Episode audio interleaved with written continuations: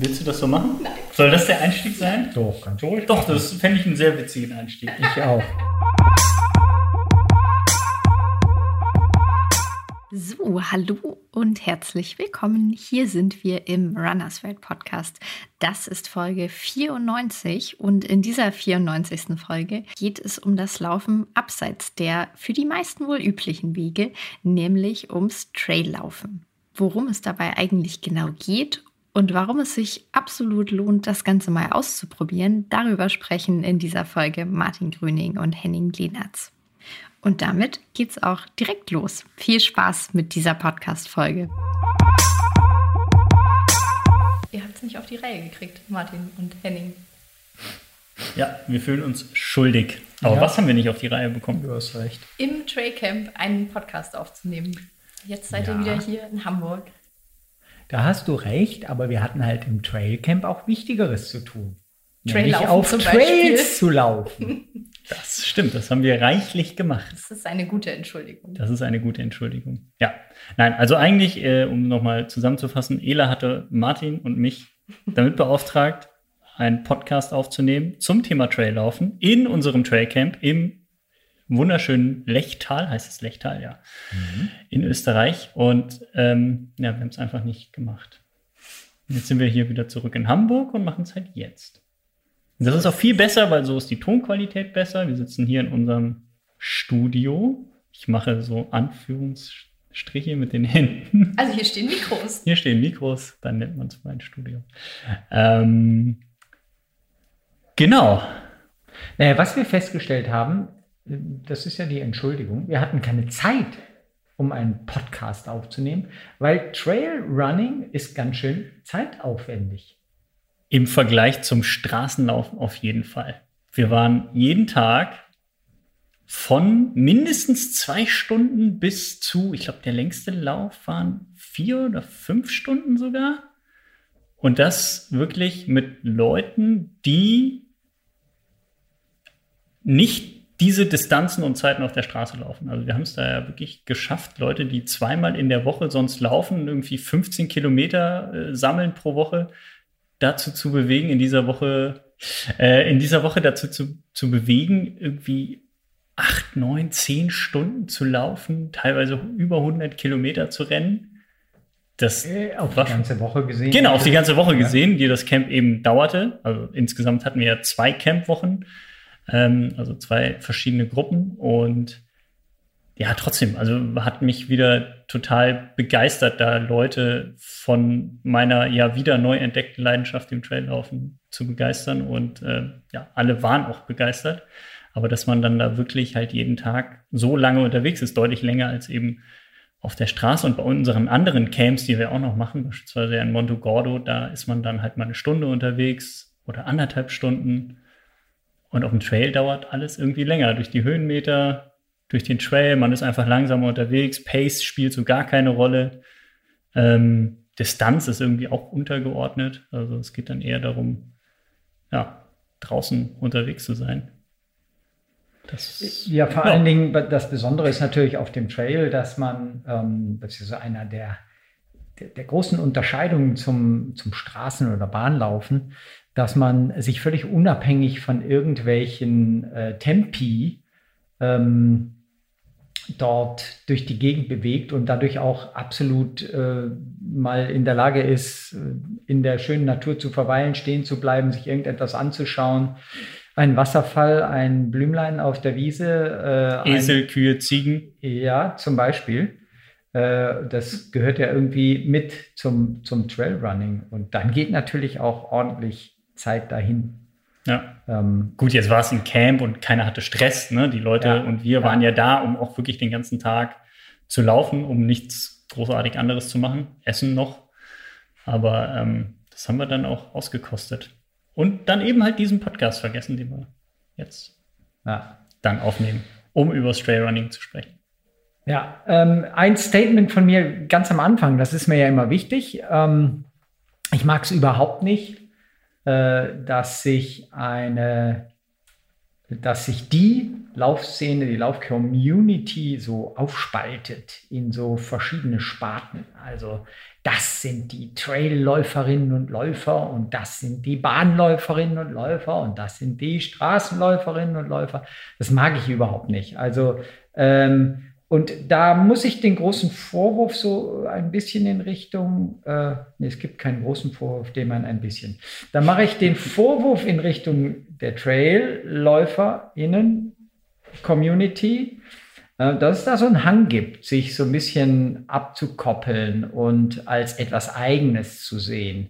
Ähm, ich, ich bin ganz, ganz großer Freund davon, äh, sowieso äh, in diesen Zeiten, dass wir uns als Gesellschaft als großes Wir definieren, aber eben auch in der Laufblase, dass wir ein großes Wir sind und dann nicht sagen, wir sind die Trailläufer und ihr seid die Straßenläufer. Ich bin, bin der Meinung, jeder sollte alles machen und jeder sollte alles mal ausprobieren. Und äh, wenn er das, das nicht tut, dann sollte er trotzdem Respekt vor allen anderen Laufarten auch haben. Das ist mir so als Statement ganz wichtig am Anfang bin ja selbst bestes Beispiel. Ich komme vom Bahn, Straßenlauf, weil es früher gab es kein Trailrunning, gab es einen Berglauf, aber das wollen wir jetzt nicht wieder irgendwie durch die Gegend treiben und habe inzwischen ganz, ganz viel Spaß am Traillaufen auch. Aber ich laufe auch auf der Straße, auch das gerne.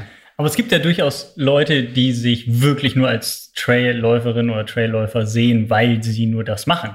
Also die meiden ja die Straße, sie machen nie äh, Straßenwettkämpfe, ähm, laufen auch so wenig wie möglich im normalen Alltag auf der Straße. Sondern Schade.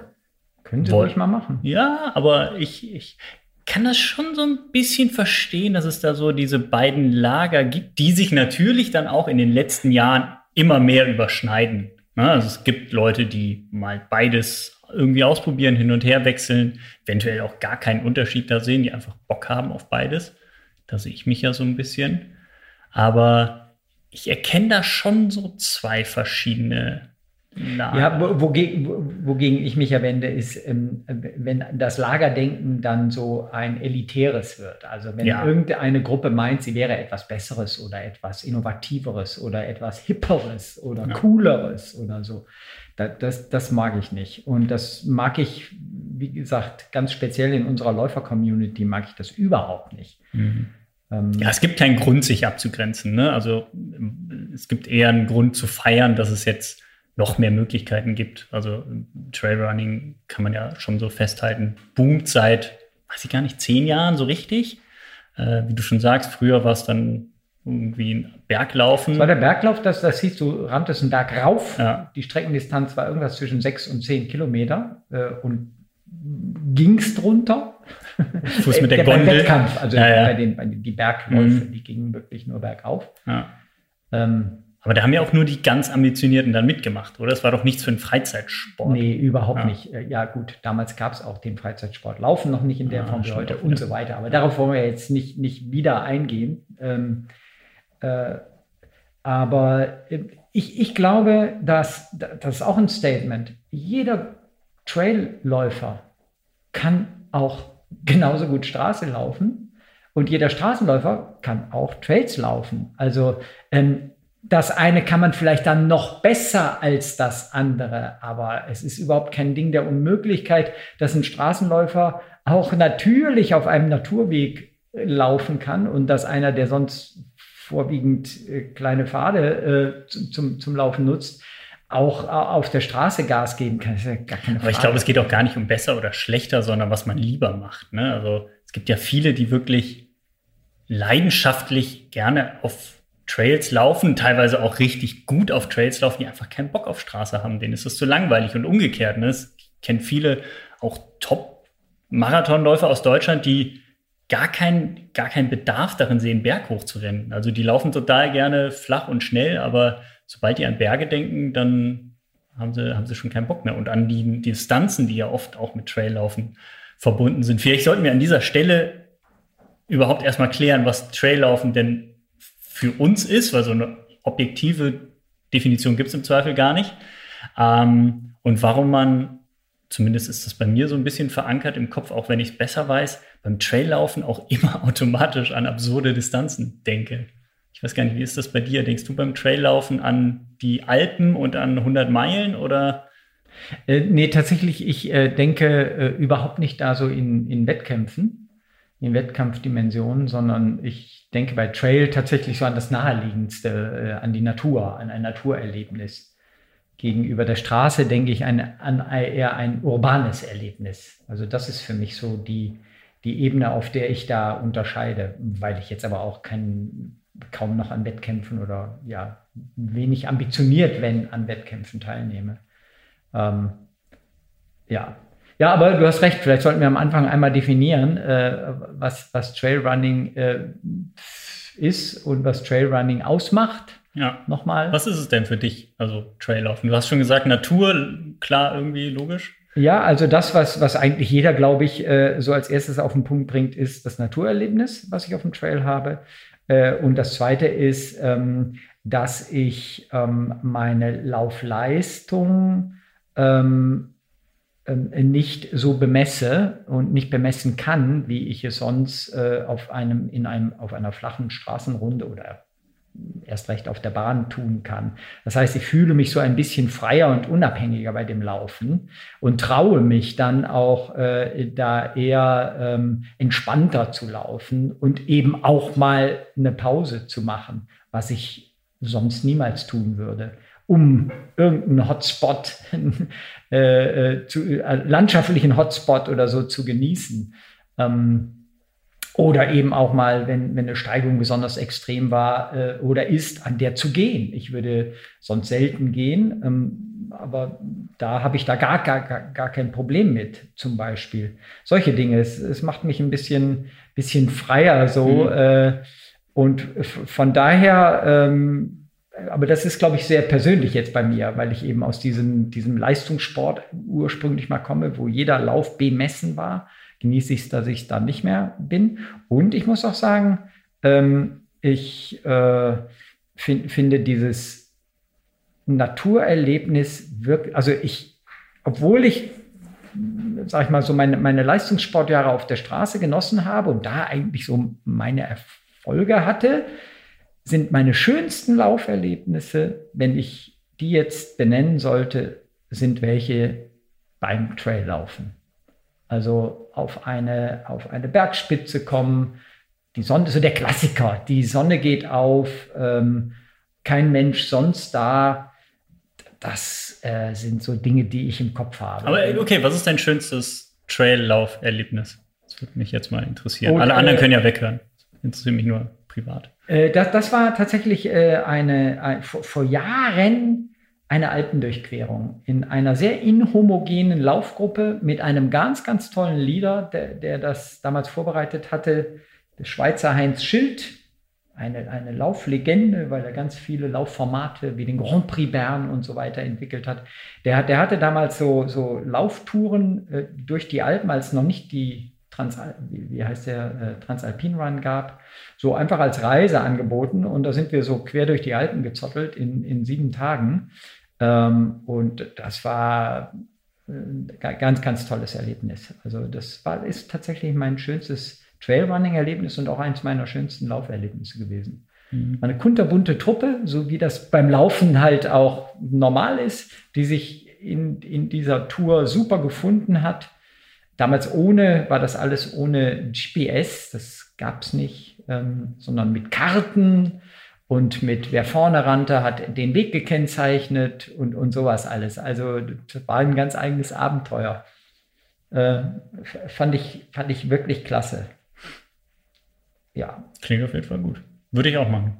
Ja, ne? Ja, auf jeden Fall. Würde ich auf jeden Fall eher machen als den äh, Transalpin-Run, den du ja schon gemacht hast. Den habe ich gemacht. Das war ähm, meine erste Trail-Lauf-Erfahrung. Klingt absurd, aber ist tatsächlich so. Ja, das ist so. wirklich absurd. Also als erstes äh, ja. eines, äh, ein acht. Aber, aber was, was macht für dich Trailrunning aus? Ich habe es eben gesagt. Ja, für mich ist Trailrunning tatsächlich auch diese, diese Freiheit. Also da ticken wir scheinbar sehr, sehr ähnlich. Ich habe ja tatsächlich mit dem Laufen angefangen und bin dann recht schnell zum Traillaufen gekommen. So ein bisschen dieses höher, schneller, weiter hat mich da irgendwie getrieben, bin dann schnell auch auf diese Ultradistanzen gekommen. Ähm, und hatte, hatte jetzt gar nicht wie du eben diese Ausbildung natürlich auf der Bahn und auf der Straße. Also ich habe direkt gedacht, wie gesagt, mein erstes Trailrennen war und eines meiner ersten Rennen überhaupt war der Transalpine Run mit irgendwie 260 Kilometern in acht Tagen. Einmal äh, über die Alpen und sowas als ersten Lauf zu machen, das prägt natürlich und ja, äh, versaut einen wahrscheinlich auch so ein bisschen, weil man dann ganz andere Dimensionen so im Kopf hat. Und deswegen ist Traillaufen für mich schon irgendwie auch immer verbunden mit Wettkämpfen. Also ich denke immer an Ultra Trail, ich denke immer an 100 Kilometer, an 100 Meilen, auch wenn ich 100 Meilen selbst noch nicht gelaufen bin. Und diese ikonischen Rennen, die es da weltweit so gibt, aber das ist für mich ja irgendwie so ein Ding, auch ganz großer Antrieb, äh, an solchen Wettkämpfen teilzunehmen. Und das dann aber trotzdem verbunden mit Freiheit, das passt irgendwie ja auch nicht so recht zusammen, aber es ist dann schon so, wie du sagst. Ne? Man, man, trainiert dann dafür, man läuft dann auf Trails, hält dann auch mal an, man stresst sich nicht so. Im Zweifel trainiert man auch genauso hart wie für Straßenmarathons oder für andere, andere Geschichten, äh, für andere Rennen, aber fühlt sich nicht so gestresst. Das ist, äh, um jetzt nochmal so ein bisschen persönlich zu bleiben, war bei mir jetzt auch der Grund, warum ich jetzt nach so ein paar Jahren, wo ich mehrheitlich auf der Straße gelaufen bin, mich auf den Marathon konzentriert habe, gesagt habe, okay, ich möchte wieder eher der Trailläufer sein. Ähm, also ich rechne mich jetzt eher diesem einen Lager wieder zu, wo du ja nicht so Fan von bist, so in Lagern zu denken. Aber ähm, ja, vielleicht denke ich auch nicht in Lagern, sondern sage, ich habe jetzt einfach wieder Bock, mehr Trails zu laufen. Und ähm, weil ich da einfach freier bin, so diese Trainingspläne erfüllen und ja, nicht links, nicht rechts gucken und dann langer Lauf, der muss so und so schnell gelaufen werden, das Intervalltraining in der und der Pace und wenn das nicht klappt, ist man deprimiert. Ähm, da hatte ich jetzt irgendwie keinen Bock mehr drauf, weil es bei mir auch um nichts geht. Ich werde nicht zu Olympischen Spielen kommen, ich werde nicht zu irgendwas, irgendwelchen Rekorden, Rekorde laufen. Es geht einfach nur ums Ego. Und ich glaube, dieses Ego kann ich auch ganz gut beim Traillaufen befriedigen, weil ich da einfach ja, mehr Spaß dran habe, Berge rauf und runter zu laufen. Das ist bei mir auch noch so ein Ding.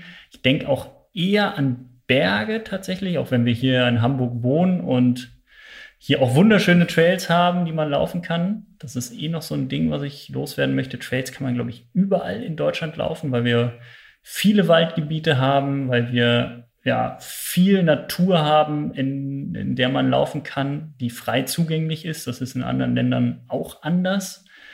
Ähm, Habe ich schon gelernt, äh, wenn ich irgendwo anders mal Trail laufen wollte oder überhaupt laufen wollte.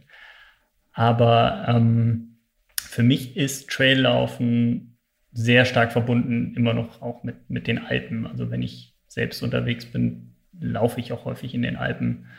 Ähm, Berge rauf und runter auf schmalen Pfaden, naturbelassene Pfade mit Wurzeln, Steinen. Das ist irgendwie, das ist für mich Traillaufen, dass man da hoch und runter jagt und Spaß hat. Ja, also ähm, da bin ich so ein bisschen bei dir und ich glaube, das eint viele, viele, viele beim Thema Trail, dass die Berge natürlich nochmal ein ganz wesentliches und, und, wunderschönes zusätzliches Moment sind, dieses Rauf und runter. Mhm. Also das genieße ich natürlich auch sehr. Ich liebe es, mich zu fordern.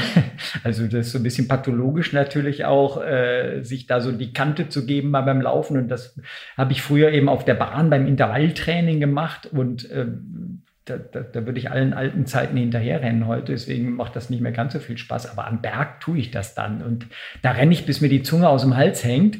Und da interessiert es dann, was ich schon eben sagte, auch keinen Menschen, wenn ich dann auch mal, äh, wenn ich oben auf dem Berg bin, äh, fünf Minuten verweile und äh, nicht schon die nächste Belastung wieder wartet, wie bei so einem herkömmlichen Intervalltraining. Da kann man sich ganz schön gewaltig die Kante geben, so am Berg mit viel Spaß und Vergnügen. Das, das genieße ich auch. Aber ähm, ich finde auch so den, den, den, ähm, den Trail, der nicht so profiliert ist, finde ich auch äh, ziemlich spannend. Also er ist natürlich grundsätzlich, es liegt ja auf der Hand, ist so ein, so ein Pfad, so ein Naturpfad abwechslungsreicher als eben eine Straße, asphaltierte Straße oder so, ist ja logisch.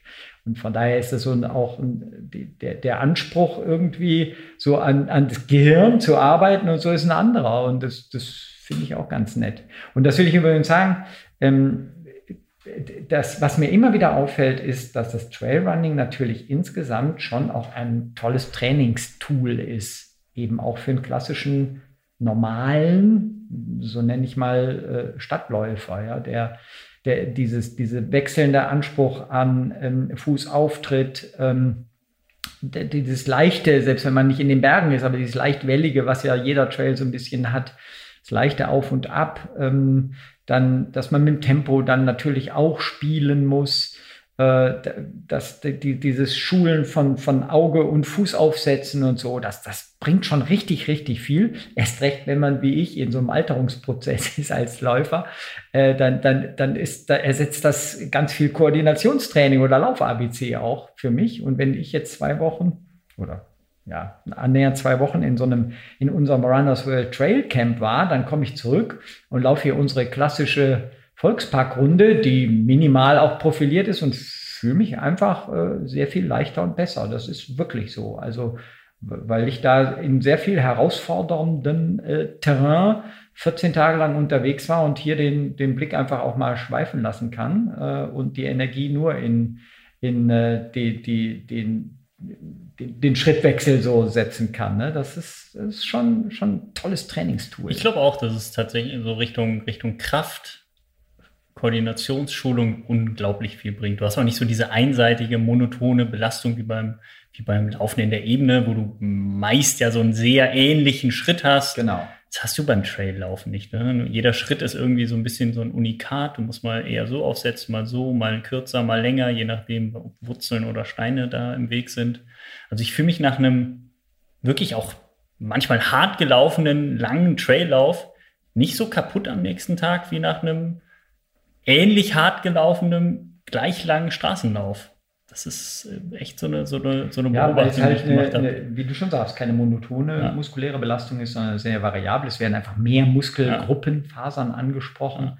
Ähm, und wir hatten es ja auch schon öfters gesagt, ähm, gerade so bei, bei so leichten Überlastungsbeschwerden äh, eine, einer Straßenläuferin, eines Straßenläufers, macht es oft Sinn, äh, einen variableren äh, Anspruch an den Laufstil mal zu fordern, indem man auf den Trail geht und dann wird man so manche Beschwerde auch los. Äh, wenn man so leichte Achillessehnenbeschwerden hat und dann mal eine Woche auf dem, in, in einem Trailcamp war, dann kommt man meist ohne Beschwerden zurück. Es ist erstaunlich, äh, weil, wie gesagt, die, diese, diese monotonen Belastungen oft schuld sind an Überlastungen. Also ja. das, äh, gut, ich, ich darf es jetzt nicht übertreiben, wer eine, wer eine klassische Achillessehnenentzündung hat und ja. dann in den Berg geht, wo die Sehne natürlich besonders belastet ist, der wird jetzt nicht unbedingt profitieren. Ähm, also ja, ein bisschen ruder ich jetzt gerade mal zurück. Ja. Aber grundsätzlich variabler Belastungsanspruch auf wechselndem Terrain kann gesundheitlich Vorteile bringen. Ja, würde ich unterschreiben. Ich hatte auch schon so Wehwehchen, die dann ja, beinahe, beinahe weggegangen sind, ne? wenn ich dann im Urlaub war und nur noch Trail gelaufen bin. Ähm, das habe ich, hab ich selber auch schon festgestellt. Generell, wie siehst du das Thema Verletzungen beim Traillaufen? Also man, manche, manche haben ja, haben ja tatsächlich Sorge, äh, dass sie, dass sie umknicken, dass sie stolpern, dass sie stürzen. Ich würde ja sagen, die Verletzungsanfälligkeit beim Traillaufen ist, also wenn was passiert, kann es im Zweifel böse ausgehen, ne, je nachdem, wo man läuft.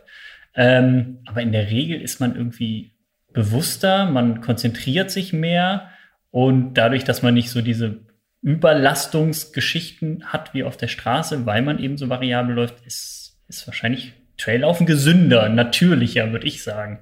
Äh, bin ich sogar bei dir. Ähm, die, die, die schlimmen Verletzungen sind ja tatsächlich diese Überlastungssyndrome. Die wird man auch schwerlich dann wieder los. So Akutverletzungen wird man ja auch schnell wieder los. Jeder, jeder Trailläufer, jede Trailläuferin darf sich eigentlich erst Trailläufer nennen, wenn er einmal mal auch mal gestürzt ist. Yes! Ähm, ja, äh, wobei ich das jetzt auch nicht auf die leichte Schulter nehmen will. Ähm, aber äh, das passiert doch selten genug. Und ähm, ich, ich bin ein ganz, ganz großer Freund davon, eben auch äh, immer wieder zu ermahnen, dass man äh, dass, dass der Trail ist jetzt äh, eben für mich mehr ein Therapeutikum als eine, ein, ein Wettkampfterrain. Äh, klar, es gibt Leute wie dich, äh, die, die da auch Wettkämpfe machen müssen, aber müssen wollen. Äh, aber ich finde vor allen Dingen den Trail als Trainingsgelände, äh, finde ich den, finde ich den super. Ja. Ähm, und mein bestes Beispiel ist ja äh, die jetzt oft zitierte äh, Nienke Brinkmann, oh, ja. die Holländerin die äh, bei der EM leider unserer Miri Datke die Bronzemedaille im Marathon geklaut hat, ähm, weil sie auf der Zielgeraden dann sie doch noch in Schach halten konnte. Nee, aber die in diesem Jahr eine 2,22 im Marathon gelaufen ja. ist, holländischen Rekord, äh, obwohl sie eigentlich vorher als Trailläuferin bekannter war, denn als Straßenläuferin. Naja, und Trailläuferin ist sie auch erst kurz vorher mal so geworden. Ne? Also die ist ja ein Phänomen, die Frau, weil die überhaupt erst seit zweieinhalb Jahren oder so läuft, ja, während ja, Corona damit angefangen hat, eigentlich Hockey spielte und jetzt ja einfach ihr Talent fürs Laufen scheinbar äh, entdeckt hat und unglaublich talentiert ist, äh, sowohl auf der Straße als auch auf dem Trail. Das lässt sich eh, ne, wie du schon sagst, es lässt sich übertragen. Wer, wer Trail laufen kann, kann in der Regel auch Straße laufen und umgekehrt, weil natürlich ist es letztlich eine ähnliche Bewegung oder die gleiche Bewegung. Man läuft. Ähm, wer fit ist, wer eine große Ausdauer hat, wer schnell laufen kann, kommt auch in den, in den Bergen eigentlich gut klar. Natürlich ist es dann nochmal so ein bisschen, bisschen ausgeprägt. Also ist ja so ein bisschen bei uns immer so ein, so ein kleines Streitthema. Ich glaube, dass die äh, Trail-Wettkampfszene so im Elitebereich, da wird es noch explodieren. Also ähm, tut's ja, schon. ja, tut's, tut's, aber das wird noch viel, viel krasser werden. Lass mal die Afrikaner, äh, lass da mal Preisgelder, äh, größere Preisgelder bei mehr Veranstaltungen mhm. äh, ins Spiel kommen. Dann werden auch mehr Afrikaner äh, und Afrikanerinnen da starten. Dann werden da auch die Zeiten explodieren. Ähm, ich ärgere ja immer Henning damit, dass ich sage, Kilian Jornet hat so das Straßenläuferniveau eines 214-Marathonläufers. Ähm, 214? Ja, 214. Okay. Ja, ja. ja, jetzt beim Tierra Sinal, ich habe es ja noch gesagt, ja, ich die Bestzeiten derjenigen, die, die Kilian ja. da geschlagen haben, hatten so 63, über 63 Minuten im Halbmarathon als Bestzeit und 214 im Marathon. Und da, da, da wird es noch eine richtige Explosion, glaube ich. Geben. Das ist ja jetzt, ne, um, um ja. es nochmal, ne, für die, die es Aber jetzt du nicht mitbekommen jetzt überhaupt nicht. Ja, nee, nee, ich, du nix da jetzt so durch die Gegend, sonst ich, schreist du dann immer rum. Ich wollte einmal ausholen und erklären, worüber du gerade gesprochen hast. Also ja, Sierra Senal ist einer der größten und bekanntesten Trailläufe. Jetzt gar kein Ultra. Wie, wie lang ist es? 30 Kilometer? Ja. 30 Kilometer lang ungefähr. Ein langer Aufstieg, dann geht's relativ lange, flach, leicht wellig und am Ende ein krasser Downhill, das ist, um das Rennen mal so zu beschreiben. Und äh, dort waren jetzt viele Kenianerinnen und Kenianer am Start und haben auch eben gewonnen, jeweils bei den Männern und bei den Frauen und so die renommierten europäischen Trailläufer und Trailläuferinnen hinter sich gelassen. Ähm, darauf wollte jetzt Martin zu sprechen kommen und sagen, dass die ganzen Trailläufer äh, gar nicht so fit sind wie die Straßenläufer.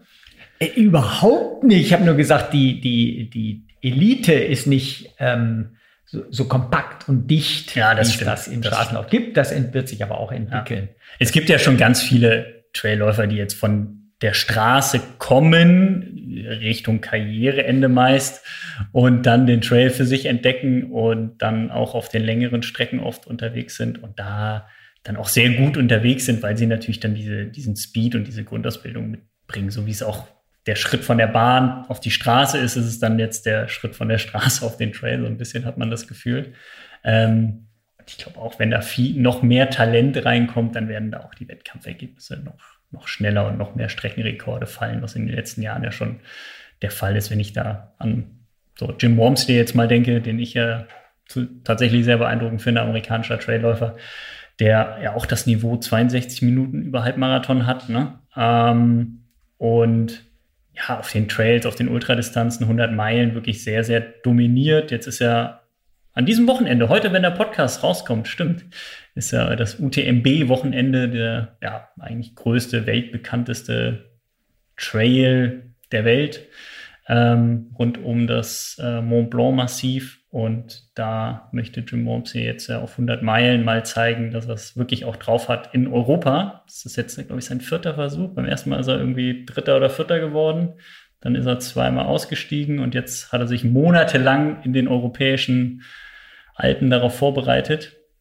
Und ja, ich bin mal gespannt, was er da zeigt. Ähm, ein, ein, großes Thema, was mich beschäftigt rund ums Trailrunning, dürfen wir nicht ausklammern. Ich weiß nicht, ob es jetzt schon passt, ist, ähm, welche Zukunft hat Trailrunning an sich? Ich glaube, dass in einer Welt, wo ähm, wir über das Thema Klimaschutz, Naturschutz nachhaltiges Leben und so weiter reden, äh, irgendwann auch die Diskussion über das Trailrunning ins Rollen kommt. Also nicht nur über das Trailrunning, auch über das Mountainbiken, auch über das Wandern in den Bergen. Ähm, ich bin mal gespannt, ob ich noch die Zeit erlebe, wo das verboten sein wird. Das ist Gewiss, dein Thema, ne? Ja, ist mein Thema. Wir sprachen ja schon mal privat darüber. Ja, ist mein Thema, weil ähm, ich, ich, ich pendel ja zwischen Hamburg und, und München und in München wohne ich im Süden von München und habe dort wunderschöne Trails an der Isar und sehe, habe gesehen, es gibt unten an der Isar einen Wanderweg. Neben dem Wanderweg hat sich fünf Meter höher am Isarhang über Kilometer weit ein Mountainbike Trailrunner Trail gebildet. Weitere acht Meter darüber hat sich ein Trailrunner, weiß nicht wer, Pfad gebildet. Das ist nun mal so, wie wir Menschen, ja doch, wie wir immer das, das Einzigartige, das Alleine sein und so weiter in der Natur pflegen und suchen. Und so findet das ja äh, überall, in allen Naturregionen statt. Und ich glaube, das braucht ein Reglement und das gibt es auch, logisch. Ich glaube aber auch, es wird der Moment kommen, wo es zwei Strömungen gibt. Die Natur wird mehr geschützt werden müssen, als sie es jetzt wird weil es Ströme und Bedürfnisse gibt, in der Natur mich zu bewegen. Also werde ich das mehr noch, glaube ich, kanalisieren müssen als bisher. Das kann man auch. Auf der anderen Seite werden hoffentlich die Städte attraktiver werden, mich dort zu bewegen, weil die Autos von den Straßen verschwinden. Auf jeden Fall solche, die mich aufgrund ihrer Abgase und so weiter stören ähm, und Mopeds und Motorräder und mehr der Nahverkehr vielleicht ausgebaut wird. Also die, ich glaube, glaub, die Innenstädte werden wieder attraktiver, um sich dort zu bewegen, um dort seine Freizeit zu verbringen und dort auch zu laufen und zu radeln und so weiter.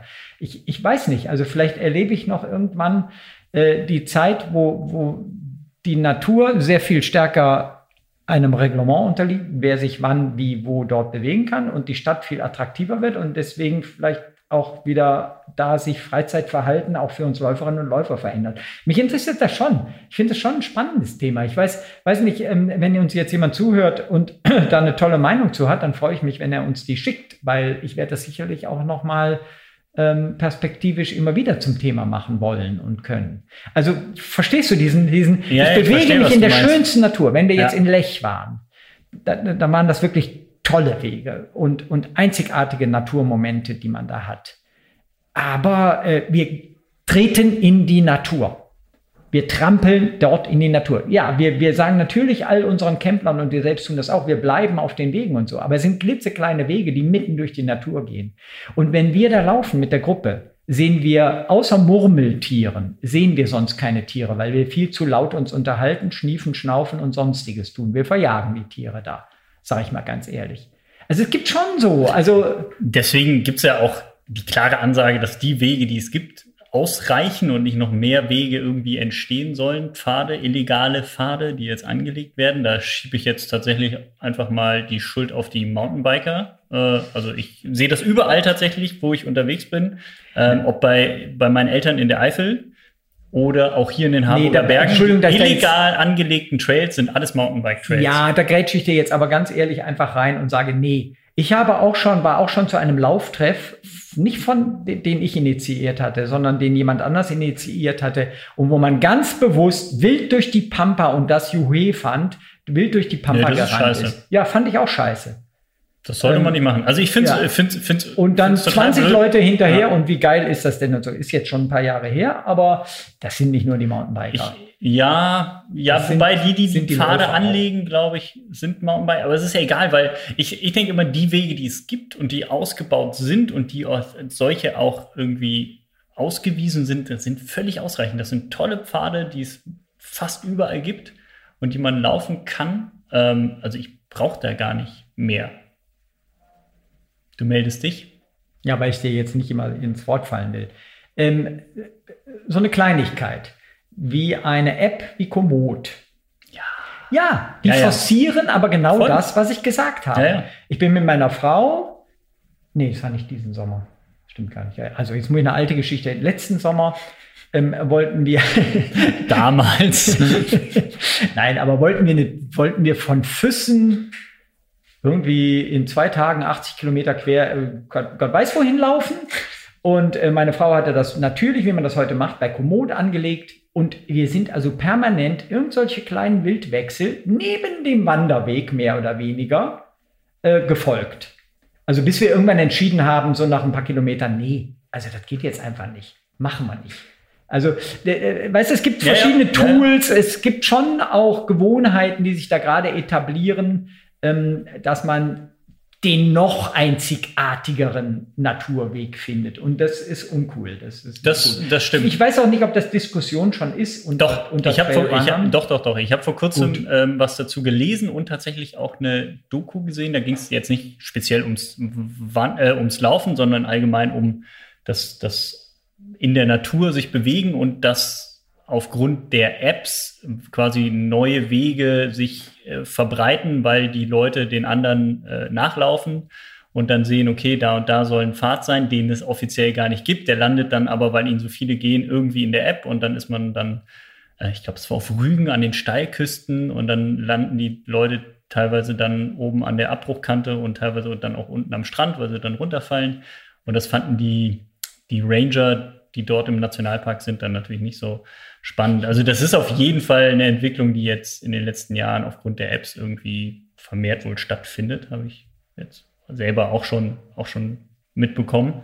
Ähm, von daher bin ich auch dafür, dass man auf den Wegen bleibt, die es gibt, weil es gibt einfach schon genug. Und das ist ja dann eher so eine ja, Respektlosigkeit von, von Einzelnen, die dann dazu führt, dass ja, sich Nachahmer finden, die denen dann hinterherlaufen. Also es muss ja, das muss ja wirklich nicht sein. Also gerade gerade jetzt auch dein Lech, ich meine, da gibt es ja wirklich tolle und viele spektakuläre Wege. Und da muss man dann ja nicht nochmal irgendwo sich seinen eigenen Pfad finden. Mal abgesehen davon, dass es halt auch sackgefährlich ist. Ne? Also so, man weiß ja nicht, was da, was da dann noch äh, ist, wo man da landet, wenn man jetzt in den Alpen unterwegs ist. Aber gut, darum soll es ja jetzt hier gar nicht gehen. Traillaufen ist ja toll grundsätzlich, finde ich zumindest. Ja. Und ich also, hoffe nicht, dass es reguliert ist und wir irgendwann aus dem Wald oder aus der Natur ausgesperrt werden. Ich glaube, das kommt. Aber das betrifft natürlich dann nicht nur die Trailläufer. Stimmt, das würde dann, dann viele treffen. Und deswegen glaube ich nicht, dass es kommt. Ja. Was, äh, äh was ganz banal ist, ähm, äh, weil du am Anfang hast du mich gefragt, was, was mein Highlight in den Trails war. Mhm. Das wollte ich eben schon vor allem anderen fragen. Was war dein Trail? War das dann der Transalpin Run? Nee. Das hat mich jetzt noch bewegt. Das muss ich jetzt ja, noch einmal gute unterbringen. Frage, gute Frage. Ich kann es gar nicht so explizit beantworten. Wenn ich so zurückdenke, fallen mir mehr Laufmomente ein, an die ich mich erinnere, die auf Trails in der Natur mit vielen Menschen. Das ist auch so ein Ding bei mir. Traillaufen tue ich oft mit mehr Menschen, oft auch in Gruppen, unabhängig jetzt von unserem Camp. Und, und Straßenlaufen macht man dann doch eher so für sich oder verabredet sich mit wenigen Menschen, weil es dann oft so, zumindest bei mir, so leistungsorientiert Hä? ist. Würde ich genau andersrum nee, sehen.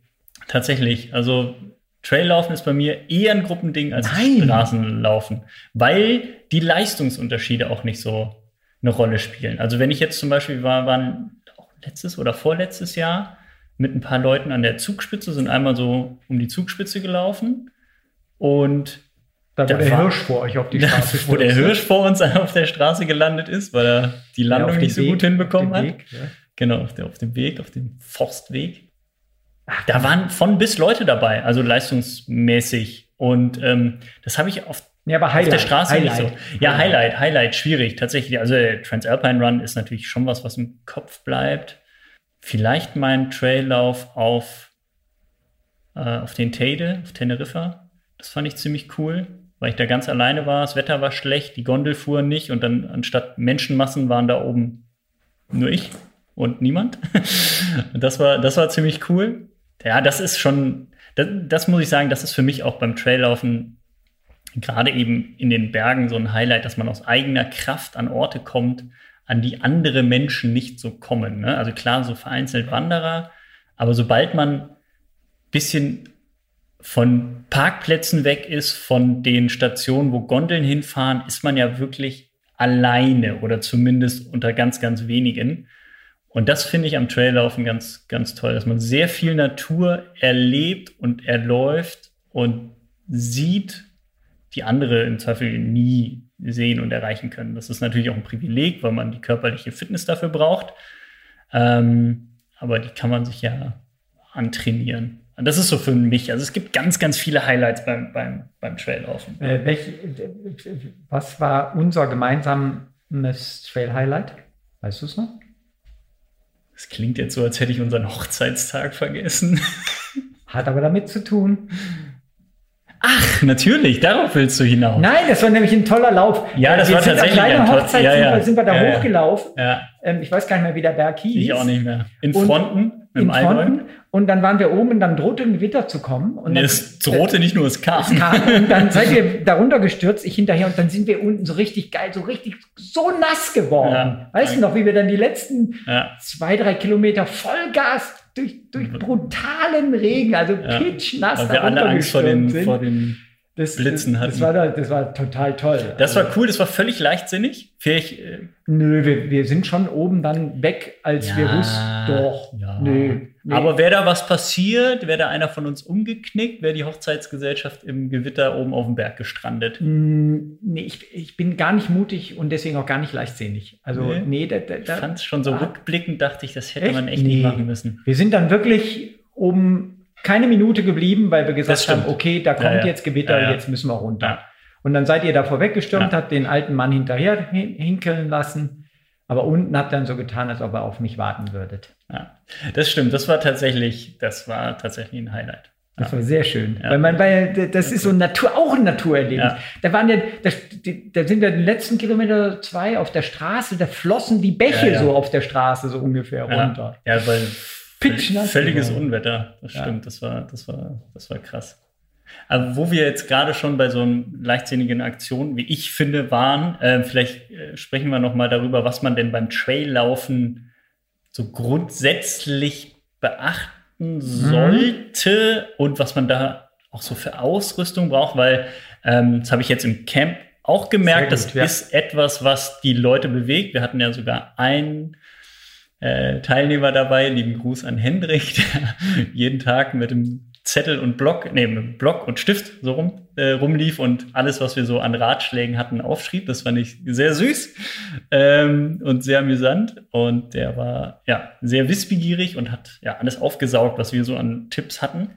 Und ähm, ich finde schon, dass man anders als auf der Straße beim Traillaufen, gerade wenn man in den Bergen unterwegs ist, ähm, so ein paar Dinge beachten muss, weil man dann eben doch den, den Kräften der Natur so ausgesetzt ist. Also zum Beispiel ich persönlich laufe in den Bergen wirklich nie, nie, nie ohne Handy. Äh, auf der Straße habe ich es eigentlich nie mit. Und in den Bergen, in der Natur, es muss, muss gar nicht in den Bergen sein, es muss einfach in der Natur sein, wo ich weiß, da kommt nicht alle zwei Minuten jemand lang. Habe ich mein Handy mit, weil es kann immer was passieren, umknicken und dann liegt man da. Hm, Das ist so ein Ding. Ähm, ich mache mir vorher Gedanken zum Wetter, also ich, Genau. außer bei meinem, an meinem Hochzeitstag scheinbar nicht. Nee, das ist ja heutzutage auch äh, ziemlich, ziemlich cool. Du kannst eigentlich das, die, die Wetterszenarien recht Ja. sicher vorausschauen. Ja. Kleinen Bergen sowieso immer schwieriger. immer schnell um. Ja, aber trotzdem, das macht sehr viel Sinn.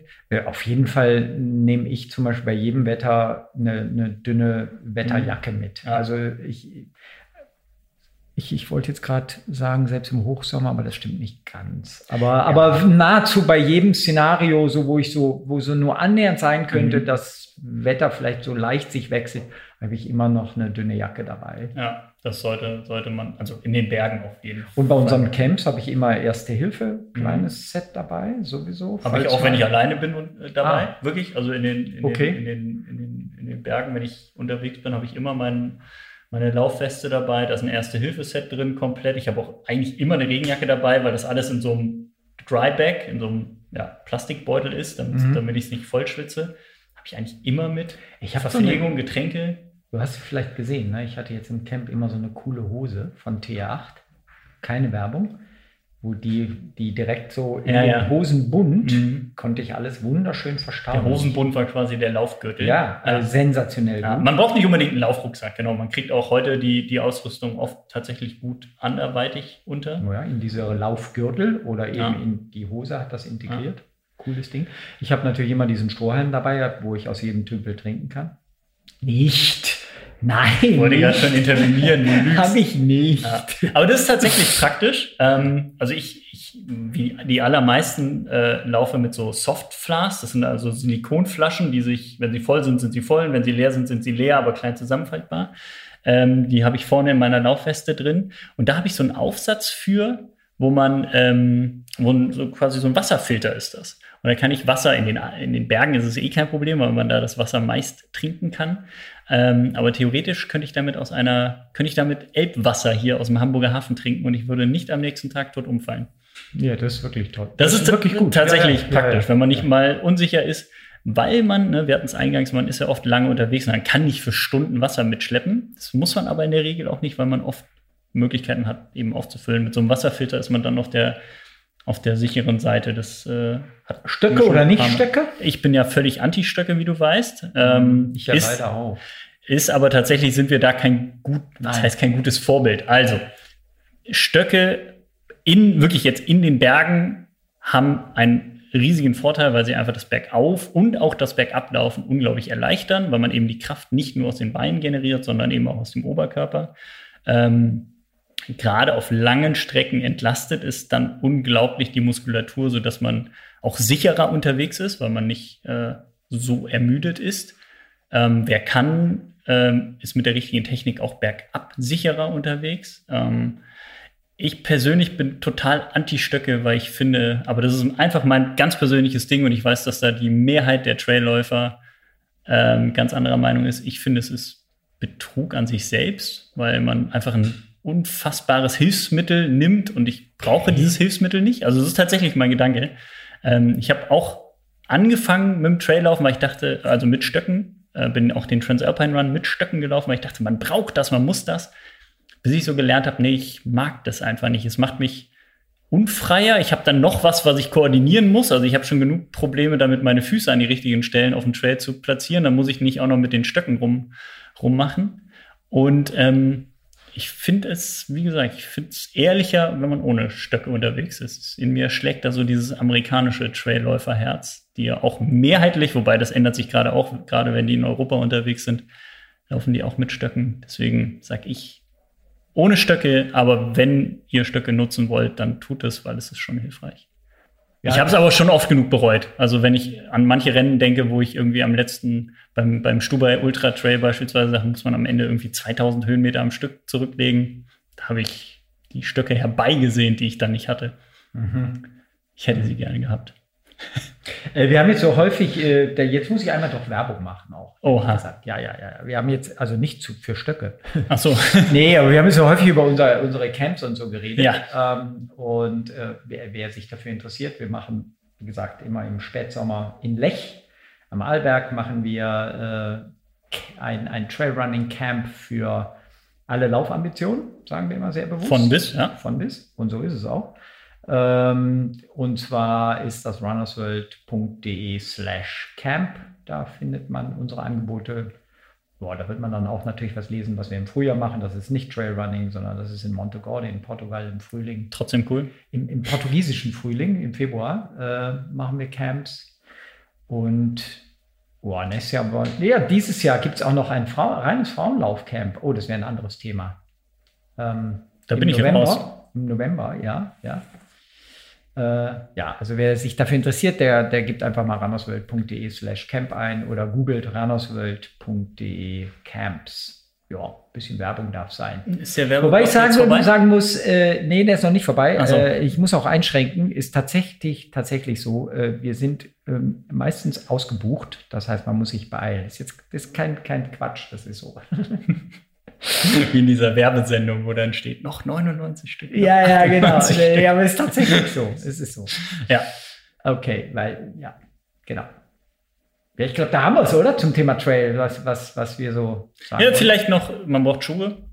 so Ach, wenn man beim Thema Ausrüstung noch ist. Also ich, ich gehe da, ich bin, ja. du, du, ne, wir wissen das oh, ja inzwischen, du interessierst dich nicht für Ausrüstung, ich interessiere mich oh, sehr Mann, für Ausrüstung. Ja, ja. Ähm, ich will es aber jetzt auch nicht zu kompliziert machen. Also auf dem Trail, klar, also Trailschuhe sollten schon sein, einfach ein Profil, was ein bisschen anders ist als das auf der Straße, ein bisschen griffiger.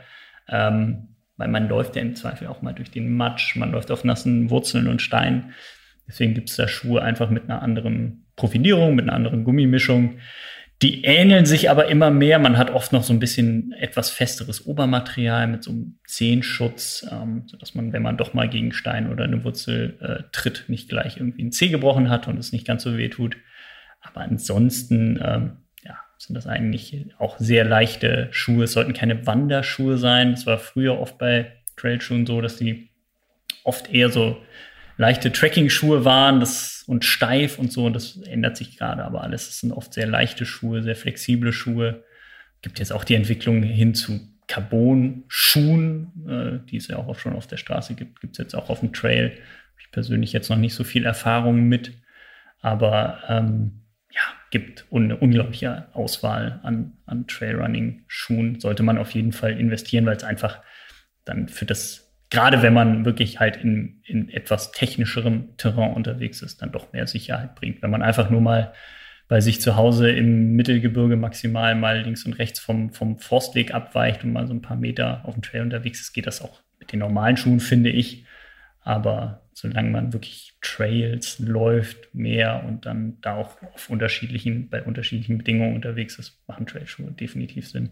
Also kann ich dir nur beipflichten. Du hast recht, ich bin jetzt nicht so der Ausrüstungsfreak und, und mag's spartanisch, aber auf dem Trail ohne Trailschuhe ist Blödsinn, ja. ist einfach ja. Dummheit. Es erleichtert einem das Laufen enorm. Also bergauf wie bergab, das ist einfach ein Fakt. Es ist auch ein Punkt der Sicherheit, ne? wenn man irgendwie auf ja. Äh, ja, schottrigem Untergrund oder matschigem Untergrund ständig wegrutscht, ist es auch eine, eine unnötige Verletzungsgefahr, der man sich ja nicht aussetzen muss. Trotzdem sollte man beim Traillaufen natürlich immer irgendwie sehr wachsam und agil laufen und ja, wirklich auch so den Unter Untergrund lesen und, und dass man da nicht, nicht wegrutscht oder umknickt, wie auch immer. Trailschuhe und, und Rucksäcke. Genau, ich Lauf. bin heute für die Werbung zuständig. Ja. Warum? Ist in unserer November-Ausgabe, die, die Mitte Oktober erscheint. Das dauert noch ein bisschen, genau. Dauert ein bisschen, aber mach, machen wir da eine Übersicht. Genau, Trailrunning-Schuhe, Trailrunning-Rucksäcke bzw. Laufwesten sind da drin. Könntest ähm, du nächstes Mal übernehmen, diese Werbeblöcke? Ja, gibt unglaublich viele Laufrucksackhersteller inzwischen. Das war vor ein paar Jahren anders und inzwischen gibt es so viele tolle Laufwesten und Laufrucksäcke, das ist echt krass. Ja, wobei da ist ja das Wesentliche, dass die Entwicklung vom Rucksack zur Weste so ein bisschen stattgefunden genau, hat. Genau, es sind weniger Rucksäcke, ja, ne, also, ja.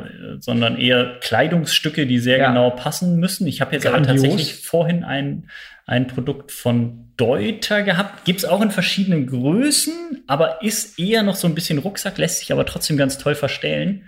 Ähm, macht jetzt so erstmal einen ganz guten Eindruck. Ich bin noch nicht damit gelaufen, aber so, das ist ja erstmal, wenn man merkt, das Ding sitzt gut am Rücken, ähm, und, äh, und so. Und man kommt an alle Taschen ran. Ne? Also ist, oft hat man dann vorne eben die, die Flaschen, die Softflas und dann noch Platz für Riegel und für Handy und hinten ist so das größere Fach, äh, wo man eben Erste-Hilfe-Zeug, Regenjacke rein, äh, reinpacken. Wenn man da überall schon gut drankommt, merkt man, okay, die haben sich da Gedanken gemacht.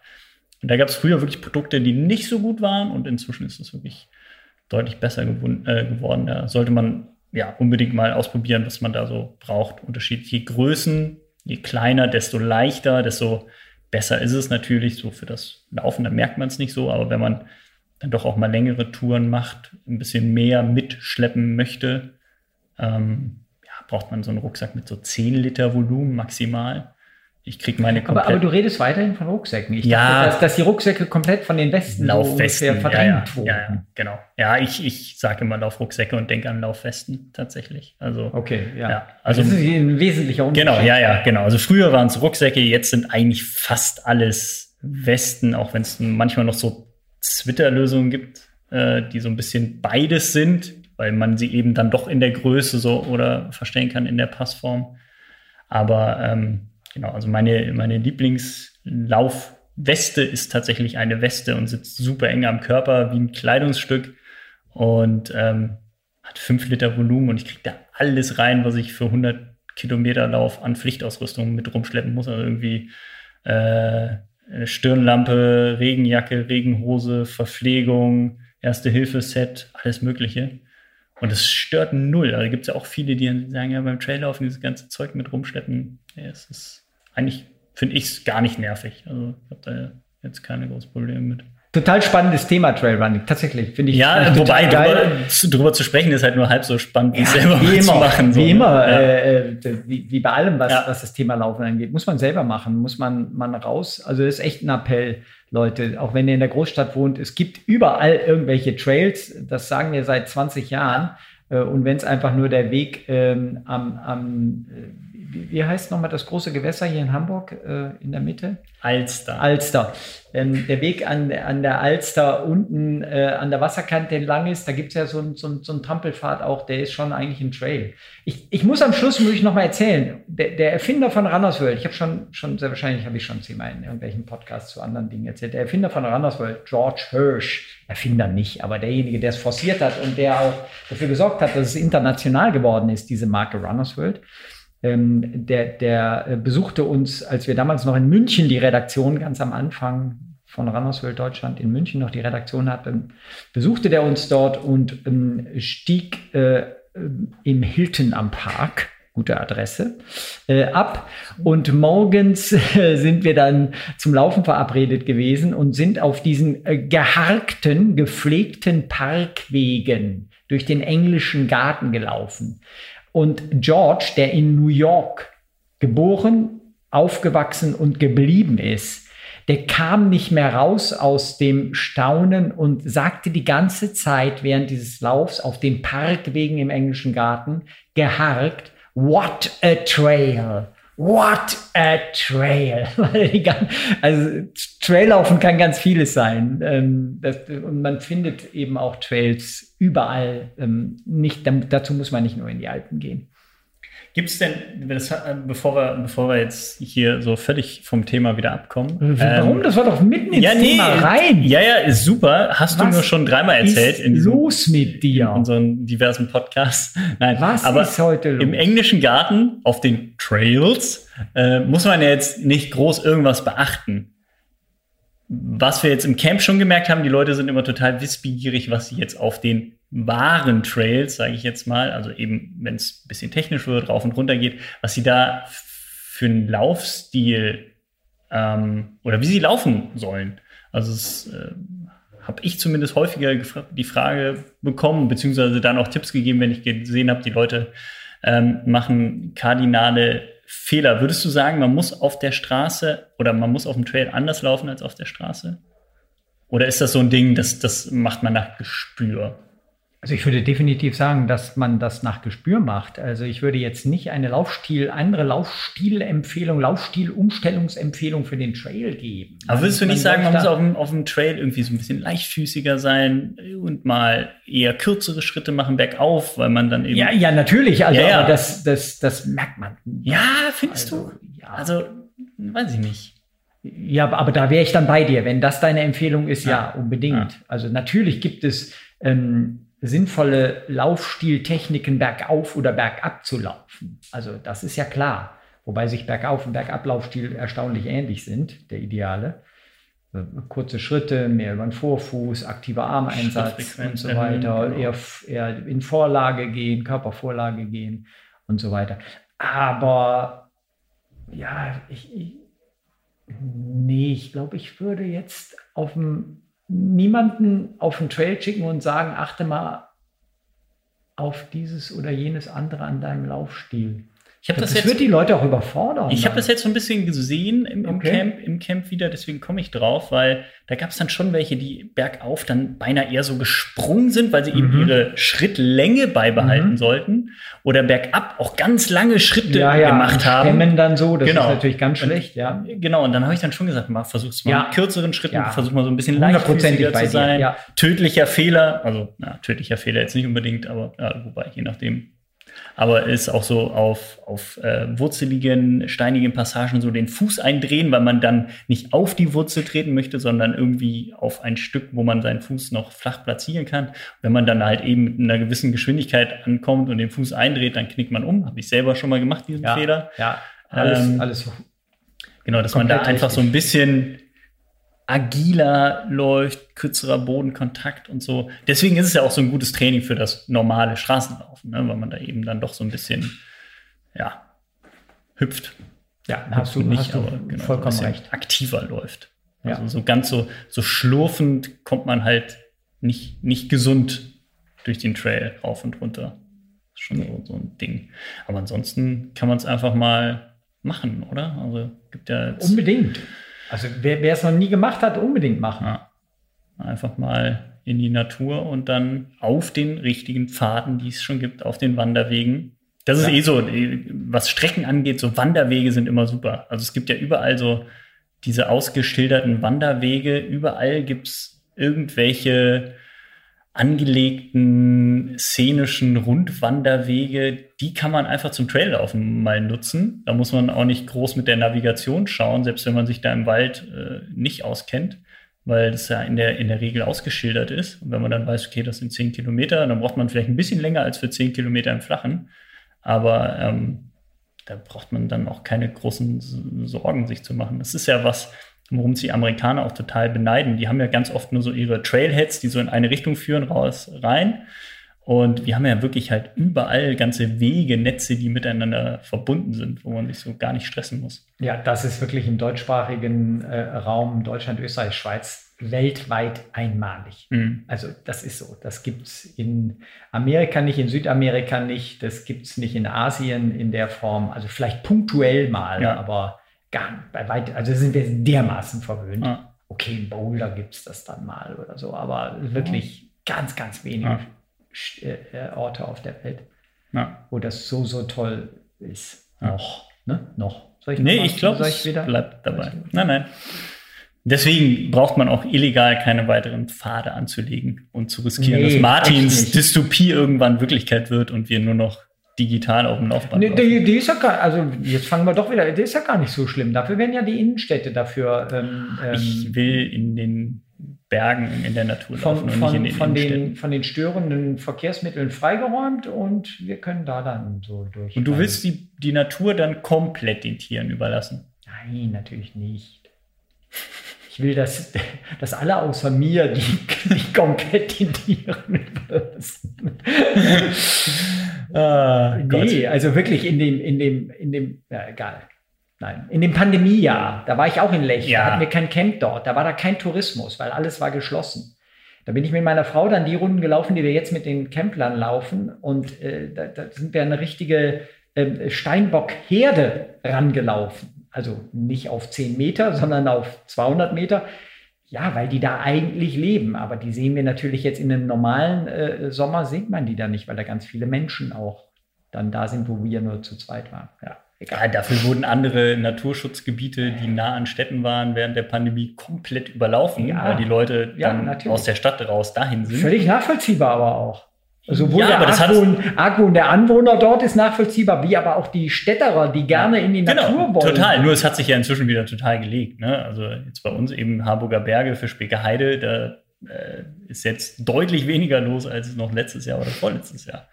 Einfach weil die Leute jetzt wieder in der Innenstadt shoppen können. Und das können sie von mir aus am Wochenende gerne machen. Dann will ich nämlich in Ruhe in der Natur laufen. Ich, ich, ich, ich auch. Du willst shoppen gehen in der Stadt?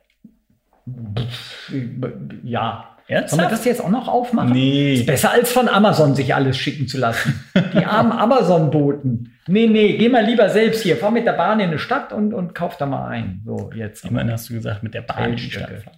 Ja, ähm, haben wir noch irgendein Thema, was wir nicht besprechen sollen? Oder wollen wir jetzt Soll die ich noch Bühne... einen Werbeblock? Ja, bitte. Ich habe nichts mehr. Wollen wir die Bühne jetzt unseren Camplern überlassen? Oh, also wir yes. haben ja das, also wir haben zwar vergessen, was heißt vergessen?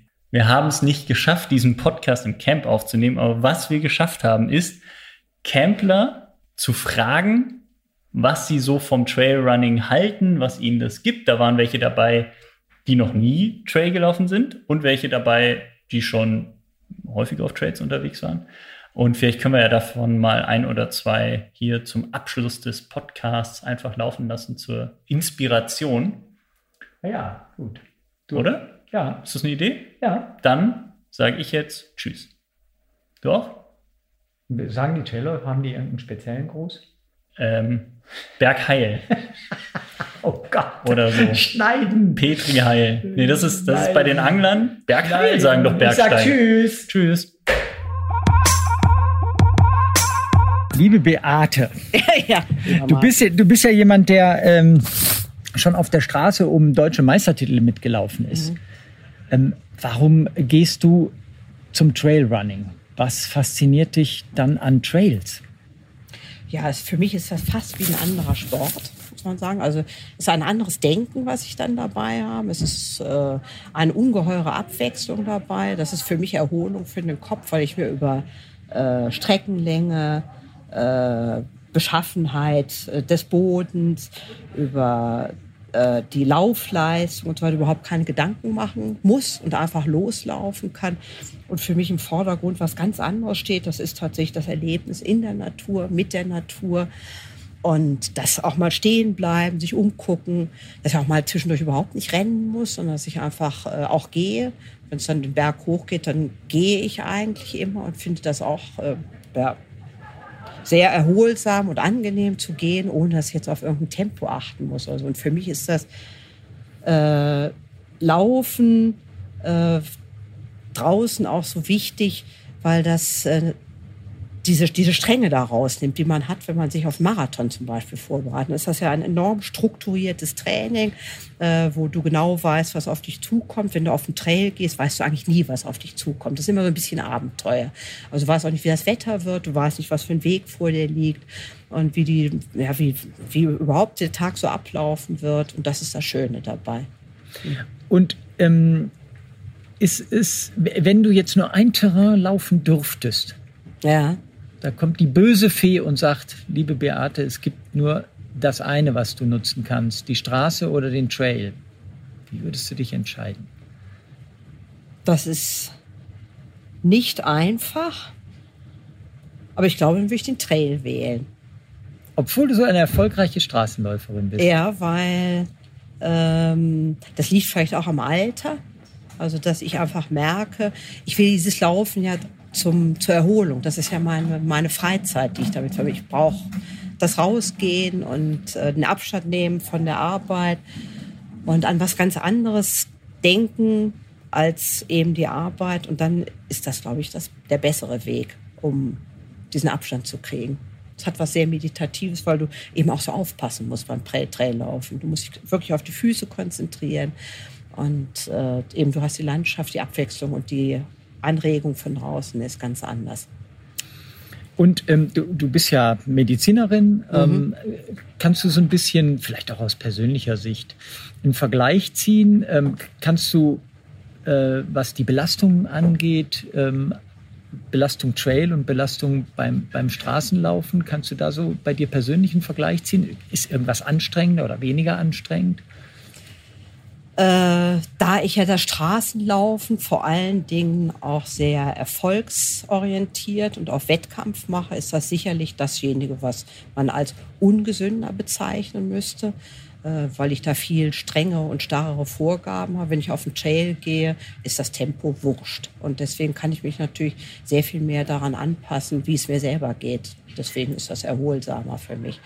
Und äh, auch die Bewegungsvielfalt, denke ich, ist eine andere. Weil ich glaube, beim Trail, also empfinde ich das zumindest, da sind die Arme mit angestrengt, weil ich auch ganz viel auch äh, balancieren muss und äh, die auch dann als Ausgleich brauche. Das Gefühl habe ich zumindest auf dem Straßenlauf nie. Da sind die Arme zwar dafür da, dass sie schön stramm am Körper gehalten werden und äh, mitlaufen und auch dafür sorgen, dass man einen schnelleren Schritt hat. Das nutze ich auch.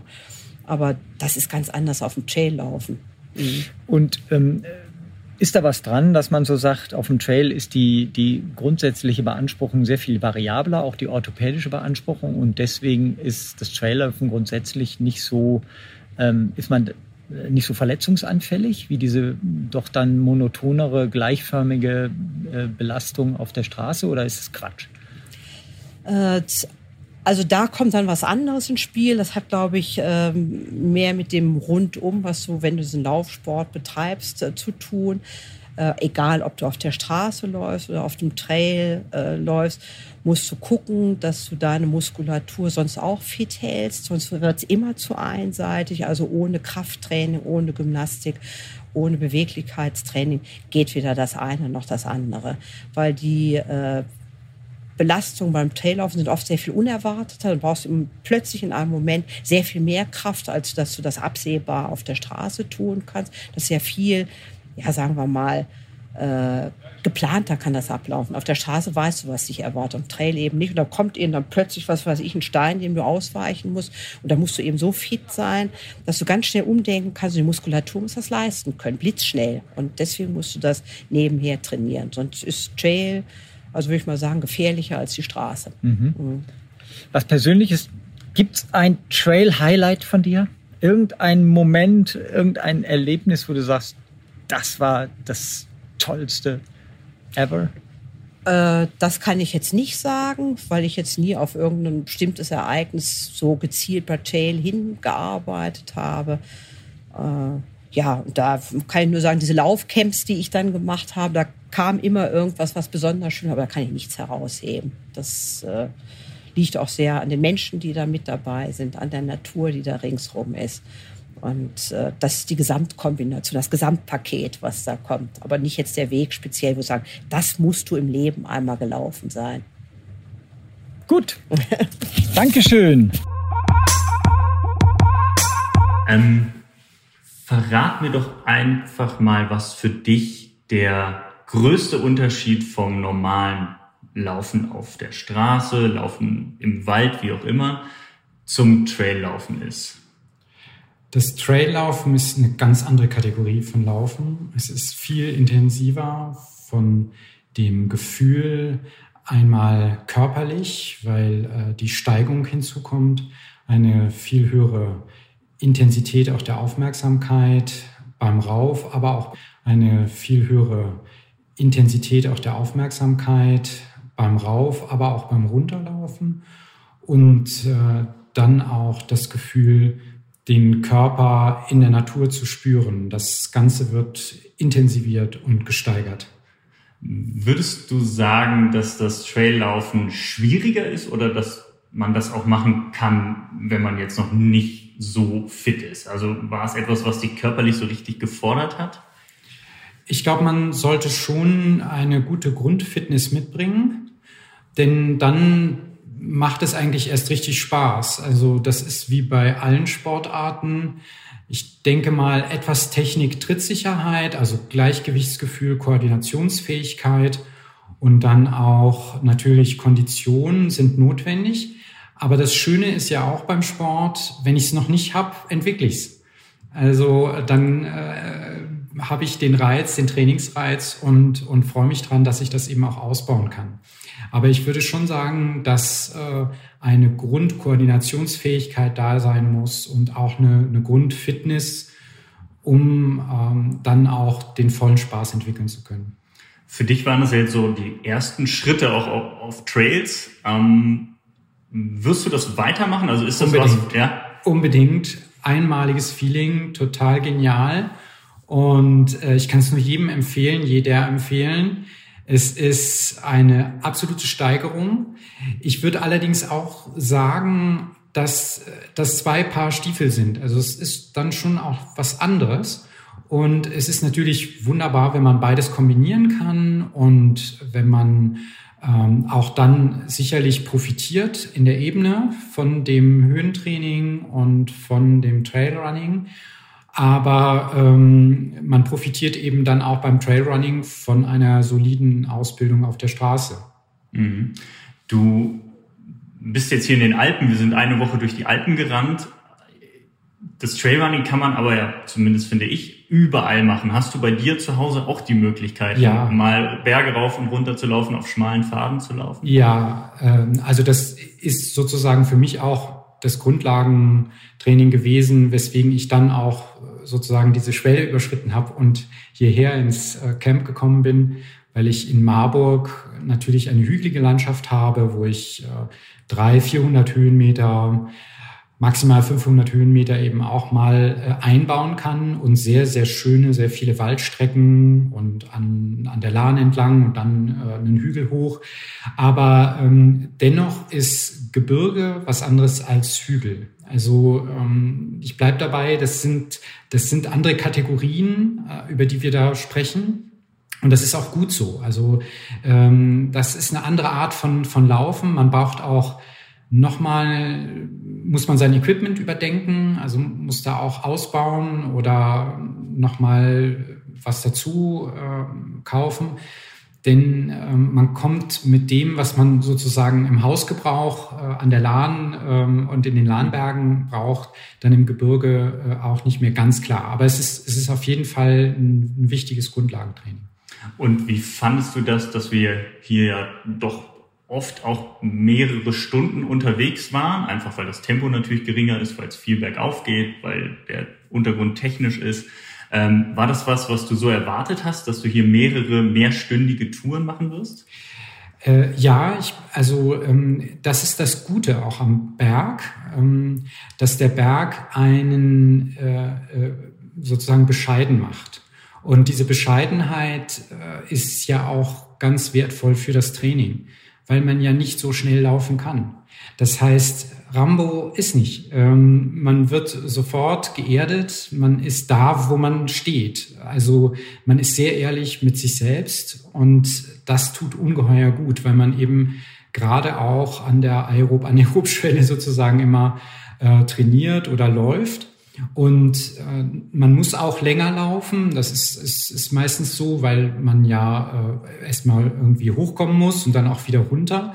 Und das ist ja auch der positive Trainingseffekt. Also, dass man einfach daran gewöhnt wird, länger, länger zu laufen ähm, in der, in der, ich sage jetzt mal in der Natur, ähm, etwas abseits von den Zivilisationszentren das ist ja gerade das auch, was dann einen Trainingseffekt äh, herbeiführt und was auch ungeheuer schön ist. Also, dass man merkt, ich kann ja auch lang laufen und das geht auch.